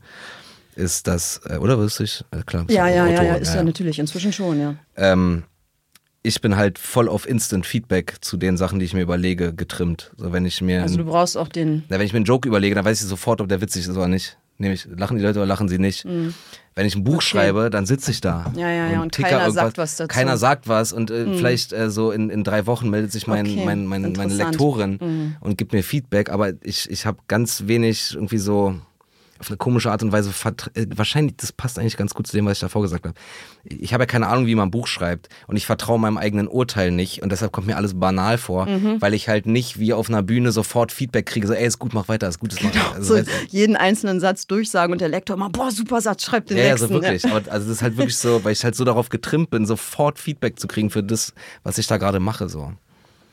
Ja, verstehe ich. Weil dann ja auch so eigentlich eine Belie Weil dann habe ich auch ja genug, dann habe ich genug Zeit, darüber, na- darüber nachzudenken, warum das banal und Ja, belanglos und unoriginell und was auch immer ist. Und das ist es. Und außerdem, mal abgesehen davon, dass man immer so kritisch sein kann und das alles ganz leicht vernichten, wenn man will, ähm, setzt ja auch so eine Beliebigkeit ein. Also wenn dir keiner Feedback gibt und sagt, das ist der Satz, Ja. könnte der Satz ja auch eine Milliarde Mal anders sein. Ja, ja. Also wenn man anfängt darüber nachzudenken, dass man das auch alles hätte anders schreiben können, dann Ja. ist sofort Schreibkrise. Dann geht es nicht weiter. Oder auch so, ich habe mir mal so, ein, äh, Mhm. auch im, nachdem ich dieses Benedikt Wells Buch dann gelesen habe, habe ich mir einen Podcast angehört, wo er zu Gast war. Ich glaube, er war bei Hotel Matze. Schöne Grüße. Und der hat so von seinem Weg zum erfolgreichen Schriftsteller erzählt und generell so von seinem Schriftsteller-Dasein. Und da dachte ich mir, ey, es hat so wenig mit mir zu tun, dass es irgendwie so, also der, der, der lebt das halt so richtig. So der, also weißt du, das, das kommt mir irgendwie vor, als wenn das, das, das was ganz anderes einfach als das, was ich mache. Ja. Ja, für manche ist das auch eine Identität, muss man echt sagen. Also es gibt so richtige Schriftsteller, Schriftsteller, Mhm. die dann halt. Ich sitze ja hier jetzt jeden Monat mit einem und die sind alle komplett unterschiedlich, deswegen ist es auch so spannend. Aber es gibt schon einige, Aber die findest du einen gemeinsamen Nenner? Gibt es irgendwas, was wir Ja. in Anführungszeichen alle gemeinsam haben? Und das, also glaube ich, dass, dass fast jeder auch in irgendeiner Form erzählt hat, ist dieses, was beim Schreiben passiert, wenn es gut läuft. Ja, ja. Das ist der gemeinsame Nenner. Aber nur das, nur das. Also Mhm. dieses Gefühl, dass man einerseits voll an ist, das Gehirn ist komplett auf 120 Prozent Mhm. und gleichzeitig bist du so ein bisschen Gast.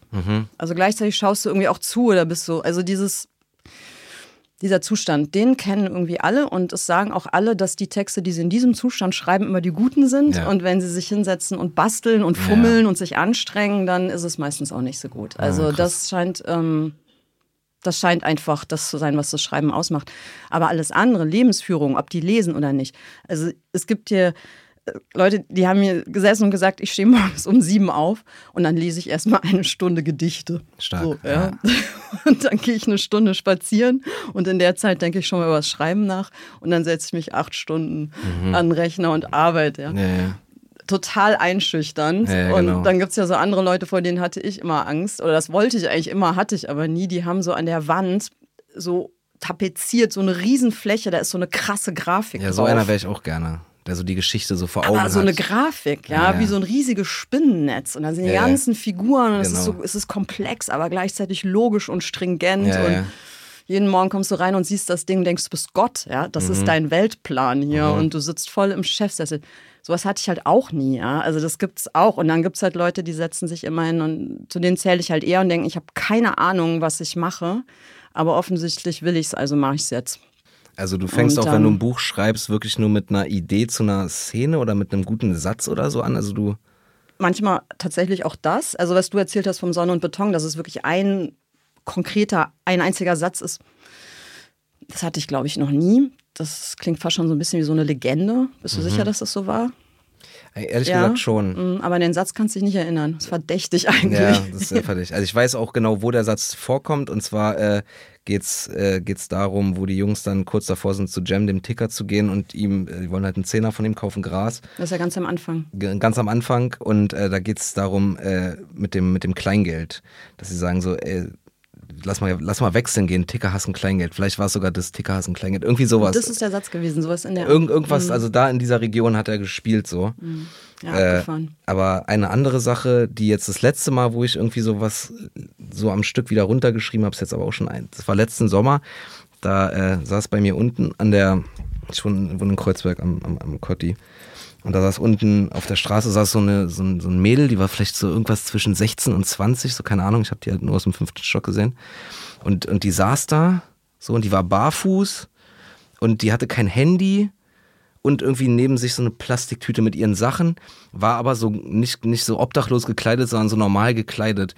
Und die saß da einfach so stundenlang so rum, Okay. ohne Handy, ohne nichts, sie saß da einfach. Und ich hab dann hab die so gesehen, einfach so, alles klar, wenn man irgendwie weiter meinen Tag gemacht, dann immer mal wieder rausgeguckt. Die, sa- die ganze noch. Zeit saß sie da und die war nicht am Handy. Das fand ich die ganze Zeit so, also, weil das, das Bild hat nicht gepasst. Und dann, das hat so viel irgendwie in mir aufgemacht, dass ich dann einfach so, ich, es hat so, sind so zwölf Seiten geworden am Ende, weil ich mir irgendwie so vorgestellt habe, wie wäre das, wenn man, also, wenn, ich jetzt anspreche, was wäre das für ein, was wäre das für ein Gespräch so? Und das war, das war seit langem mal wieder so ein Ding, dass ich so eine Idee hatte, die mich sofort gezwungen hat, mich hinzusetzen auch. Und nicht so Notiz machen und ja mal gucken, sondern wirklich so direkt was Ja. geschrieben. ja, Notizen, die man macht, die neigen ja dazu, dann da irgendwie zu verwelken. Ne? Ja. Also die schreibt man zwar irgendwie auf, Ja. aber man guckt eigentlich nie wieder rein. Bei, bei Jokes Äh. tatsächlich nicht. Also für mich nicht. Wenn ich so Mhm. Jokes-Ideen habe, dann gucke ich schon auch regelmäßig meine Notizen wieder durch. Aber für so längere Sachen auf jeden Fall. Ja. Ja. Wir, ähm, Wir driften. wir driften sowieso. Wunderbar. Aber wir machen jetzt auch die zweite Lesestelle, die wir wieder einspielen dürfen. Und die ist von ein bisschen weiter hinten. Und ich sage kurz, worum es in dem Kapitel geht. Die Stelle ist aus dem elften Kapitel. Und da sitzen Lukas und seine Freunde Sanchez und Julius zusammen in der S-Bahn und bekommen einen Telefonanruf, in dem sie erfahren, dass ihrem Freund Gino und seiner Familie gerade was echt Übles passiert ist. Federlesen.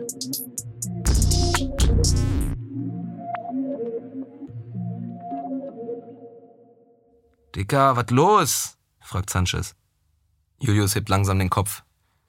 Julius, was passiert? Was ist mit Gino? Was ist voll Blut? Warum ruft dich seine Mutter an so spät? D- Dings, sie meinte irgendwas, Gino hat seinen Vater Glasflasche auf den Kopf geschlagen und ihn getreten, als er auf dem Boden lag, ja? Danach ist er weggerannt. Sie meinte, Ginos komplette Hand ist aufgeschnitten von dem Glas und dass sie nicht weiß, wo er ist. Ich, keine Ahnung, ja? sagt Julius.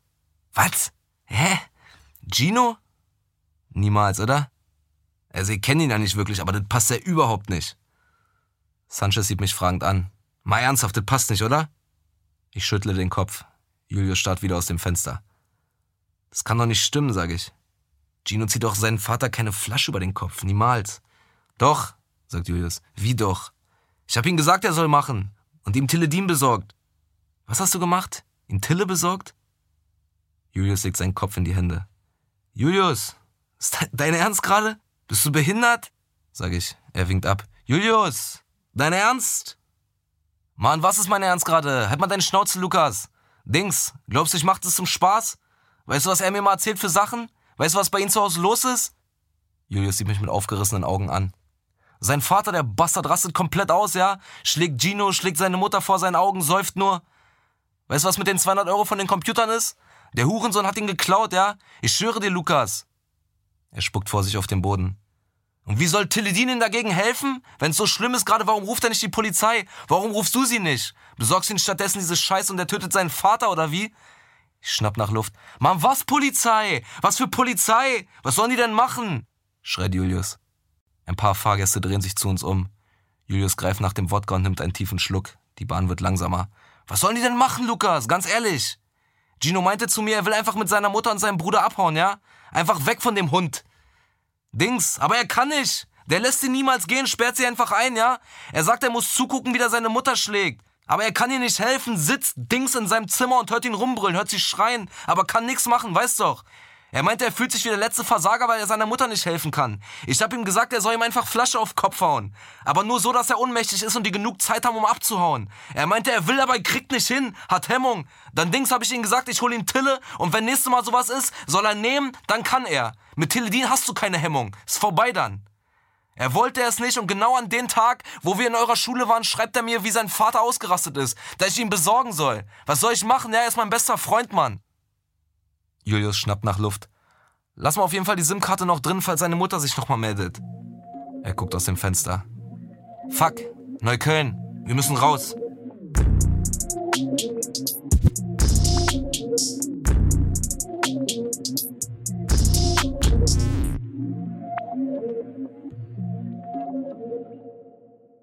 So, ich habe jetzt noch zwei Fragen mhm. an dich. Ich habe eine Frage. Ja, hast, du den Film, hast du den Film gesehen eigentlich? Sonne und Beton, den Ehrlich? Film? Ja. Ich habe die erste Hälfte gesehen und dann habe ich ausgemacht. Echt? Mhm. Geil, warum?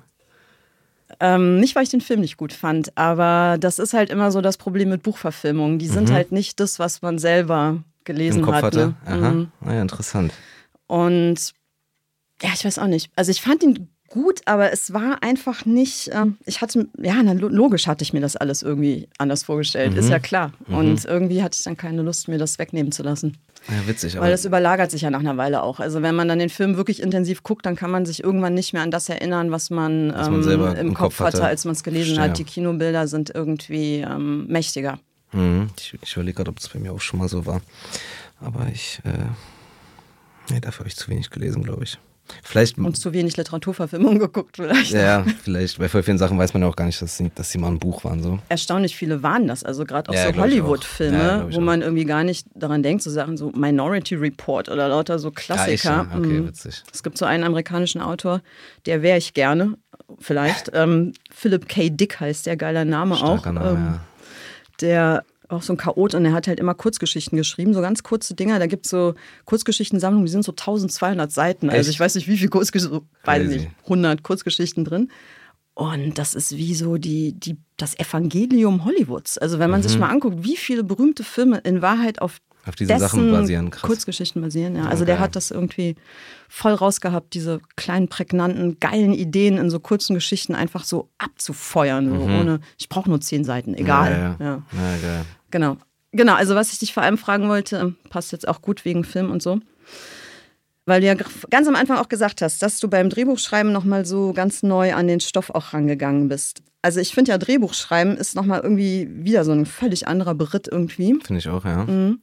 weil da ist man ja auch nicht alleine, Mhm. sondern man ist ja die ganze Zeit im Gespräch mit anderen Leuten, wird ja bei euch wahrscheinlich auch so gewesen sein. Oder hast du. Ich habe das mit dem Regisseur David Finance zusammengeschrieben. Er hat das operative Runtertippen und diese das sind ja auch so formale Kriterien, die man Ja, aber ja. einhalten muss. So von sowas habe ich ja keine Ahnung. Also er hat das operative Schreiben gemacht, aber es war halt äh, insofern irgendwie ein kooperativer Prozess, als dass wir halt diese ganzen Fragen, die sich halt neu auftun, also ich war überrascht davon, wie viel kreative Arbeit das nochmal wurde so.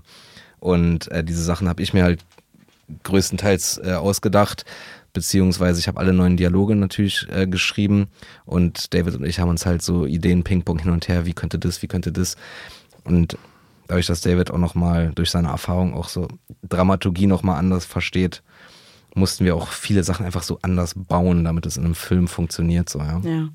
Und ging es bei dem, was sozusagen aufgefüllt oder nachgereicht werden musste, vor allem um Figurenpsychologien? Oder was war das, was. Naja, der größte Unterschied ist, äh, was ich komplett unterschätzt habe, weil ich, also ich hatte wirklich so diese naive Idee, äh, es gibt einen Roman und den formalisieren wir jetzt quasi in ein Drehbuch um. Aber der riesige Unterschied ist, dass der Roman von einem Ich-Erzähler erzählt wird, nämlich von Lukas. Mhm, ja, stimmt, klar. Und alles, was der Leser weiß, weiß er nur, weil Lukas das sieht, denkt oder sagt. Das heißt, oder, es können keine Szenen hört. vorkommen, wo er nicht dabei war. Es können so keine weiter. Szenen Mhm. vorkommen, in der er nicht da war, aber im Buch gibt es halt extrem viele Szenen, wo äh, Lukas nicht da ist. Und das heißt, die muss man sich alle überlegen. Mhm. Ja. So, wenn, wenn in dem Buch Lukas irgendwie äh, mit seinem Bruder Marco abhängt und Marco sagt Hadi tschüss, so dann ist Marco weg. Und wenn es im Film passiert, dann so, ja, was macht Marco jetzt? Mhm. Und dann muss man sich jetzt überlegen. Und, und so halt überall. Mhm. Deshalb äh, musste man ganz viel über diese anderen Leute in dem Buch nachdenken. Und deshalb meinte ich auch, habe ich ein viel besseres Verständnis für diese Welt, die ich da gebaut habe, als ich sie hatte durch das Drehbuch, weil wir halt so viel mehr über all diese Sachen nachdenken mussten. Also, wer sind die, was machen die sonst, Genau. wenn sie nicht gerade ja, ja, ja, mit genau. Lukas zusammen Genau. sind? Was sind das für Familien? Wen kennen die? Wie Und- sieht das aus? So was, also, also das, das war wirklich ganz viel neue Sachen ausdenken.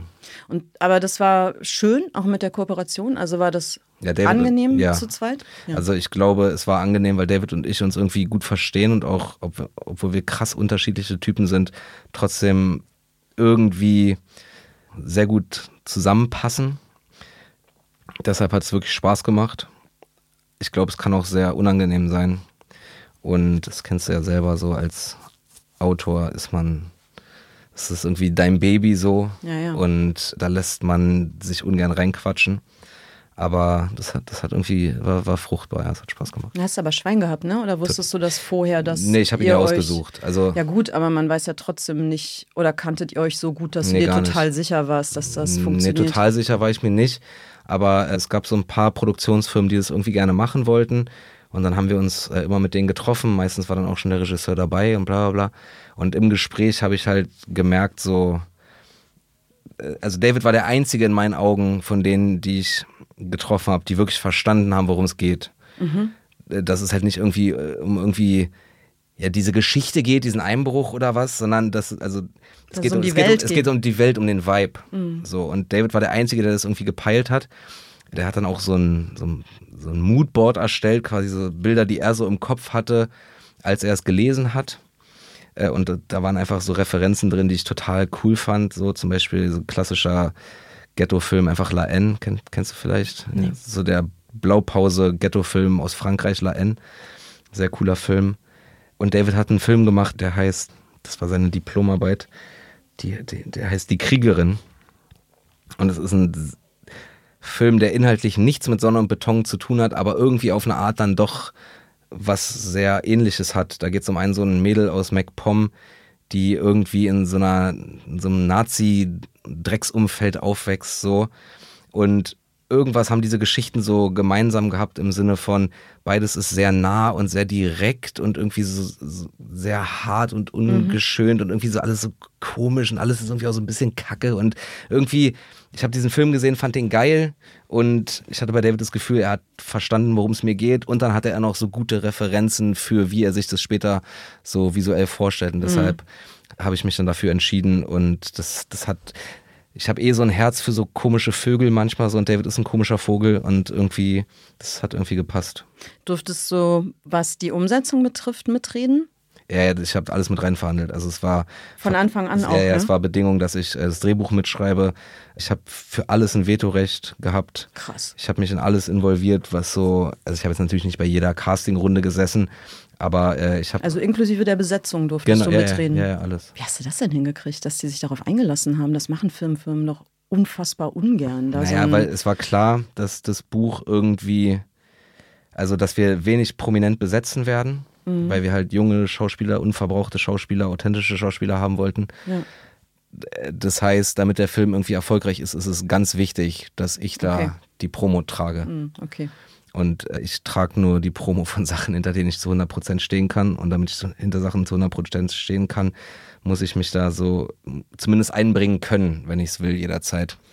Und ja, dadurch hast Also du hab den eigentlich- Hebel ich- in der Hand einfach, ne? Also Genau. dann warst du in der Machtposition. Weil normalerweise, Aber David und ich waren auch äh, eigentlich fast immer einer Meinung. So, es gab so ein, zwei Rollen, wo wir uns wirklich auch angeschrien haben, so nein, den, ich will den nicht, der passt nicht und bla bla. Aber am Ende sind wir irgendwie immer dann zum selben Ergebnis gekommen. Und so was das ganze Inszenieren und Filmerische und so angeht, da, da habe ich halt mich komplett rausgehalten, weil dafür habe ich ja so jemanden geholt, dessen Job das ist. Also ich habe Ja. den, den Gewerken dann schon vertraut, dass sie es richtig machen. Aber es gab einfach so ein paar Sachen, wo es mir wichtig war, dass ich da die Kontrolle mit habe. Wie zum Beispiel, wie sehen die Jungs aus, dann wie, wie dann das Drehbuch und Originalschauplätze und also das waren schon Sachen, die mir wichtig waren. So. und Schnitt, weil angeblich entsteht der Film doch immer im Schneideraum am Ende. Ja, ja, also ich habe den Film auf jeden Fall in, ich mal jetzt Warst du dabei? ich saß jetzt nicht operativ mit im Schnittraum natürlich, aber ich habe, glaube ich, 18 Fassungen gesehen und halt jede Fassung gefeedbackt und äh, bla. So, bei manchen Sachen habe ich mich auch so dann auch so auf David vertraut und mich umstimmen lassen. Aber ich habe schon, also da ist sehr viel Felix Lobrecht mit in dem Projekt. Oh Mensch, da bin ich aber auch echt sehr viel, neidisch. aber das auch ist sehr viel geil. David Vennant und der viele Ja. von allen anderen Leuten so. Aber ich verstehe viel gar nicht, wie man das als Autor gewesen. nicht machen kann. Ja, weil es normalerweise nicht, nicht geht. Das, das, du kannst dich entscheiden, entweder du sagst halt, es wird nicht verfilmt, Pech. Also ich ignoriere diese Branche, die findet nicht statt.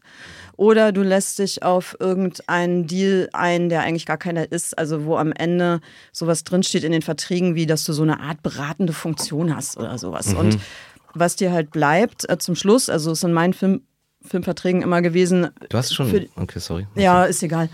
ist, dass du für den Notfall das Recht hast, deinen Namen zurückzuziehen. Ja? Also wenn das so scheiße ist, was Ah, die machen, dass du noch nicht mal möchtest, dass äh, dein So Titel und dein Name. Ja. dann kannst du sagen, ähm, du ziehst zurück. Und das ist für die natürlich ein Horror, weil irgendwie Genau. wollen sie auch an den Erfolg des Buchs anknüpfen und das ist dann noch so ein Druckmittel, aber das ist so eine Riesenkanone und dann hast du keinen Kontakt zu der Produktion. Eigentlich kriegst du irgendwie einmal im Jahr vielleicht äh, eine Info oder so und dann wirklich sich am Ende hinzustellen und zu sagen, jetzt ziehe ich den Namen zurück. Man würde es im Extremfall machen, aber also bei mir ist eher so, man nabelt sich dann auch so ein bisschen ab, ja, weil was willst du jetzt die ganze Zeit dich stressen? Mhm. Ja, ja. Dann muss man irgendwie sagen, dann mach halt. Crazy. Und, ähm, Das ist witzig, weil ich habe literally mitbestimmt, was es bei der Premiere zu essen gibt. Ja. Also, also Und wirklich. auf welchem Papier die erste Fassung gedruckt wurde. Oder also so. ich, ja. ich, ich wollte. ja, gut, ich meine, man muss natürlich auch wollen. Da hast du natürlich auch dein Leben erstmal damit zugebracht. Ne? Ja, Das ja. muss man natürlich auch wollen in dem Moment. Hast du Kinotouren gemacht? Ach, nicht mal im Ansatz, gar nicht. Mhm.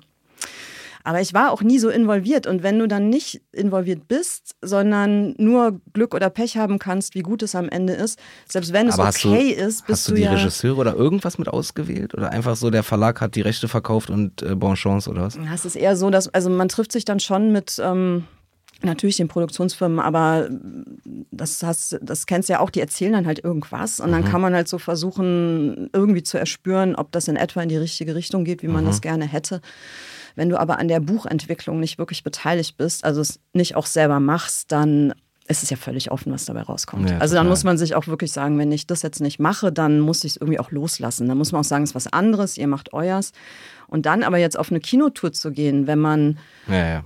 und Ja, sage ich ja. mal nur zu 68 Prozent einverstanden ist, also das kann ich Ja, auch ja. schon nicht. Nee, auf gar keinen Fall. Also ich kann mich da nicht hinstellen und da irgendwie Werbung für machen, wenn ich halt nicht wirklich komplett äh, überzeugt bin, dass es total super Ja, ja, ist. Also hast du ja total. gerade auch gesagt, es ist dasselbe, es geht ja nicht. Ist man dann ja auch nicht glaubwürdig. Ich mache jetzt gerade zum ersten Mal eine Originalentwicklung zusammen mit einem anderen Autor. Also nicht eine Buchumsetzung, sondern ein, Du schreibst was. ich schreibe wirklich ein Drehbuch. originäres, Ah, genau, also eine, eine Serie, eine sechsteilige Ah, echt? Serie. Serie? Und, mh, also gibt ja heute fast nur noch das eigentlich auch. Und das ist jetzt, also das ist jetzt wirklich dann so von Anfang an dabei und da ähm, glaube ich oder hoffe ich jedenfalls, dass, falls es dann produziert wird, wir da auch an der Umsetzung ein bisschen mehr. Macht dir das Spaß? Inzwischen ja, ich hatte am Anfang Co-Autoren, die auch super waren und auch nett waren, aber wo sich nicht so dieses komplette, so eine kreative Ursuppe hergestellt hat irgendwie. Also es war immer so ein bisschen am langen Arm. Man hat mehr so über den Stoff die ganze Zeit geredet, so darüber geredet und Aber kriegst du da dieses Flow-Gefühl, von dem wir gesprochen haben? mit denen eben gar nicht. Also das war am Anfang nicht so. Und dann kam jemand anderes ähm, dazu und mit dem ist es wirklich so, so eng. Also nicht, dass wir uns gut kennen würden, wir kannten uns überhaupt nicht, aber es passt so gut zusammen von der Art, Dinge Ja. zu sehen oder Ideen, keine Ahnung. Das, das ist natürlich anders, als wenn man alleine äh, jetzt da schreibt, aber es entsteht so eine Euphorie manchmal. Also Ja, das kenne ich. Ja. so, ne? Also du hast ein Problem, das muss gelöst werden Ja, ja. und das wirkt unheimlich schwierig und dann spielt man den Ball hin und her und es wird immer schneller und irgendwann ist die Idee und du merkst im Moment, ja, das ist die richtige. Idee und dann freut man sich so zusammen. Also es macht äh, sehr, sehr viel Spaß. Also wenn die Chemie stimmt, das Ich stelle mir das so schwierig toll. vor, in diesen Flow-Zustand zu kommen, weil man beim wirklich beim praktischen Schreiben so viele formale Kriterien einhalten muss. Ja, das macht er. Ah ja, Mhm, okay. Das ist da auch so, weil ich Okay, auch diese, verstehe. ich merke auch, dass ich diese Art, wie die, auch den Stil, den du da brauchst, den kann ich auch nicht. Also, Mhm. obwohl ich ja schon denke, dass ich inzwischen viele Stile auch simulieren kann oder mir das irgendwie drauf schaffen, aber jedes Mal, wenn ich das versuche, bricht mir das weg. Also diese kurzen, prägnanten Sätze, die immer so Ja, ja. auch so ein bisschen clean sind, Ja, ja. so. Das kriege ich nicht. Also, aber das macht er dann Gott sei Dank. Ja, cool. Aber das ist ja auch in Ordnung. Genau, so, letzte Frage. Und zwar äh, wollte ich mal noch wissen zu Sonne und Beton, ob du eigentlich in deiner ehemaligen Nachbarschaft jetzt als so eine Art Verräter gesehen wirst, der aus der eigenen Geschichte eine erfolgreiche Story gemacht hat und, weißt du, also der sozusagen seine eigene, eigene Biografie verkauft hat, oder bist du, oder wurde, also wird es gern gesehen, dass du Erfolg hast mit dieser Nachbarschaft als Stoff, meine ich. Also ein paar Leute, die es äh, kacke finden, gibt's immer so. Und auch ein paar Leute, mit denen ich nicht im Guten auseinandergegangen bin, gibt's auf jeden Fall. Aber insgesamt ist es unglaublich, wie viel Support wir aus der Hood bekommen haben. So für das Buch, für den Film, für das ganze Projekt. Also die Leute sind da richtig stolz drauf und dem bedeutet es total viel. Jetzt nicht allen natürlich, aber so, also wenn ich da langlaufe, so die Leute sind, sind sehr nett zu mir und freuen sich. Und jeder Mensch in Deutschland kennt Gropiusstadt jetzt. Hm. Vorher kannte es niemand. Obwohl doch durch Christiane F., aber äh, dann jetzt länger wieder nicht. So. Und das ist, äh, wir hatten den Film auch, der Film, ich meine, du hast ihn jetzt nur zur Hälfte gesehen, aber der war, der war wirklich sehr, sehr gut. Und der vor allem auch, die zweite Hälfte, Genau, oder? vor allen Dingen die zweite Hälfte, Alter. Aber der war auch nur so, der konnte auch nur so gut werden, weil wir, weil wir halt krass Support von den Leuten vor Ort hatten. So ganz viele von den Kids, die mitgespielt haben, mhm. sind wirklich, also mhm. sind genau von da alles Originalschauplätze gedreht und das kannst du auch nur machen, wenn die Leute irgendwie, also die da wohnen, einfach euch einen das machen lassen und die lassen einen das machen, weil die Bock drauf haben. Mhm. Und wir haben so viele Leute involviert, wie ging. Und dem Film ist das gelungen und dem Buch auch, was den wenigsten dieser Genre, also in diesem Genre passiert, nämlich dass die Leute, um die es geht, das auch größtenteils feiern. Ja, super. Das ja. ist die eigentliche Punktlandung, oder? Ja, also das, das, ist doch eigentlich das Geilste dann. Das, das ist wirklich sehr viel Bestätigung. Ja. Und trotzdem funktioniert es dann, also zumindest der Film so, beim Buch, wie gesagt, habe ich mich nicht so mit auseinandergesetzt. Der Journalisten haben den größtenteils auch gefeiert trotzdem. Mhm. Also es hat irgendwie es geschafft, dass so irgendwelche 14-jährigen Street Connects das feiern, aber auch irgendwelche bla, mhm. irgendwelche äh, äh, 50-jährigen äh, Kulturjournalisten so. Mhm. Ja, geht doch, ne? Ja, das, das war echt crazy. Gut, dann würde ich sagen, einfach mehr erzählen über die dunklen Ecken der Republik. Wir freuen uns auf den nächsten Roman. Wir haben gehört, Felix arbeitet konzentriert an konzentriert, seinem zweiten, stark. Ja. an seinem zweiten Buch, was dann nächstes Jahr im Ulstein Verlag erscheint. Ja. Und dann kommst du wieder zum Gespräch. Hat mir Spaß gemacht. Freue mich drauf. Jederzeit, Juli. Vielen Dank für die Einladung. Und ich wollte noch sagen, ich finde es richtig gut, was du machst. Oh, und mag auch deine öffentlichen Auftritte in Talks und Interviews. Das ist immer eine Bereicherung. Dankeschön. Leute, haut rein. Edle Federn, der Literaturpodcast mit Juli C. Ein The Pioneer Original.